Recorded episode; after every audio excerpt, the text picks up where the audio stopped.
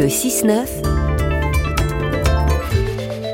sur France Inter. Et c'est l'heure de la main verte avec notre jardinier préféré. Bonjour Alain Baraton. Bonjour Marion, bonjour Ali, bonjour à tous. Les plantes dites carnivores, Alain, dites-nous tout, le sont-elles vraiment? Alors le terme de carnivore, pour être vraiment objectif, peut paraître excessif. Mais, mais, mais, il est déjà arrivé que des petites souris se fassent prendre dans ces plantes, comme ce fut le cas il y a quelques années dans les serres de la, du parc de la Tête d'Or à Lyon. Mais il est vrai qu'en général, en général, les plantes carnivores ne capturent que des petits insectes. Hum, donc Ali, qui était très inquiet, n'est pas menacé. Pourquoi les plantes carnivores mangent-elles des insectes? Alors en général, les végétaux puisent dans le sol l'azote indispensable à la croissance, donc à la vie. Mais parfois l'azote manque et la plante doit s'adapter.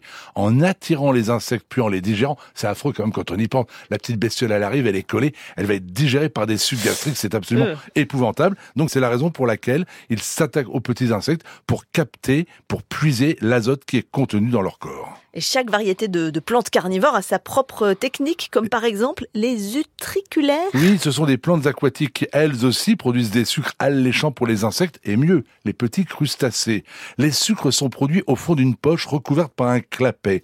Lorsque la bestiole pénètre dans le cœur de la plante, elle frôle des petits poils qui provoquent la fermeture du clapet. Alors ça se fait pas en deux secondes, mais quand même. Donc elle est emprisonnée. Elle est emprisonnée. La plante n'a plus alors qu'à digérer sa proie. Et aujourd'hui s'achève la, la plus grande exposition de plantes carnivores en Europe. Eh oui, c'est au jardin botanique de Jean-Marie Pelt de Villers-les-Lancy, un site qui possède la collection nationale, et eh bien qui nous montre ces plantes et l'occasion de visiter des serres qui sont dédiées à ces plantes qui, allez, je crois, vous fascinent et rassurez-vous, ne vous menacent en rien. Elles me fascinent et euh, merci en tout cas de m'avoir mieux permis de connaître leur fonctionnement et leur vie.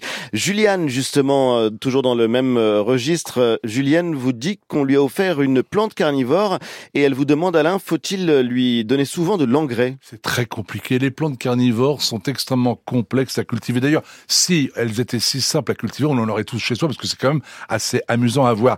Ce sont des plantes qui ont besoin de vivre dans des mélanges spéciaux. Généralement, c'est de l'asphagne, c'est du sable de loi et l'engrais va au contraire les tuer. Elles sont, elles ont l'habitude de se restreindre, d'économiser. Comment voulez-vous qu'une petite plante chez vous attrape une mouche si vous lui mettez de la nourriture dans la terre? Donc non, pas d'engrais, surtout pas d'engrais pour les plantes carnivores. Mais là, autant, je suis pas toujours pour les, les emballages ou les conseils des spécialistes, mais quand vous achetez une plante carnivore, écoutez bien les conseils de celui qui vous les vend. C'est simple à acheter, c'est beaucoup plus difficile à conserver. Alors on quitte les euh, plantes carnivores. Valérie vous demande s'ils ne gèlent pas les plantes annuelles, peuvent-elles passer l'hiver, Alain? Eh bien oui. Prenons l'exemple du bégonia. Le petit bégonia qu'on voit dans les massifs. Il est considéré en, Europe, en France, comme une plante annuelle. Il naît au printemps et il meurt avec l'arrivée du froid. Mais dans son pays d'origine, à savoir le, le Pérou, le, enfin, un des pays d'Amérique centrale et du Sud, il n'y a pas d'hiver, donc la plante ne meurt pas et elle continue de se reproduire. Donc si demain nous avions le même climat, par exemple que qu'en Algérie ou euh, que que l'Éthiopie, il y a de fortes chances que quantité de plantes dites annuelles continuerait à vivre et deviendrait vivace. Mais il y a aussi le problème de la luminosité. Il y a aussi le problème de la pluviométrie. En automne, en hiver, généralement, sous nos climats, il pleut beaucoup. Donc il y a quand même quantité de paramètres qui font que ce n'est pas aussi simple que ça.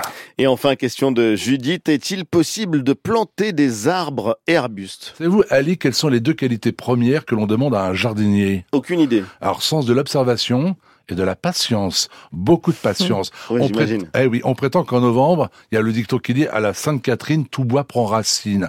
On plante les végétaux à racines nues au moment du repos végétatif. Et le repos végétatif, c'est lorsque les feuilles des arbres sont toutes tombées. Et on pourra les replanter quand les feuilles auront réapparu. Donc il est trop tôt pour planter arbres, euh, les, plantes à racines nues. Il est possible de le faire quand la plante est achetée en conteneur, mais c'est une, c'est plus cher. Maintenant, il faut attendre des plantes à racines nues. Et vous avez un conseil lecture pour nous ce dimanche? Oh oui, un joli petit livre des éditions Ulmer.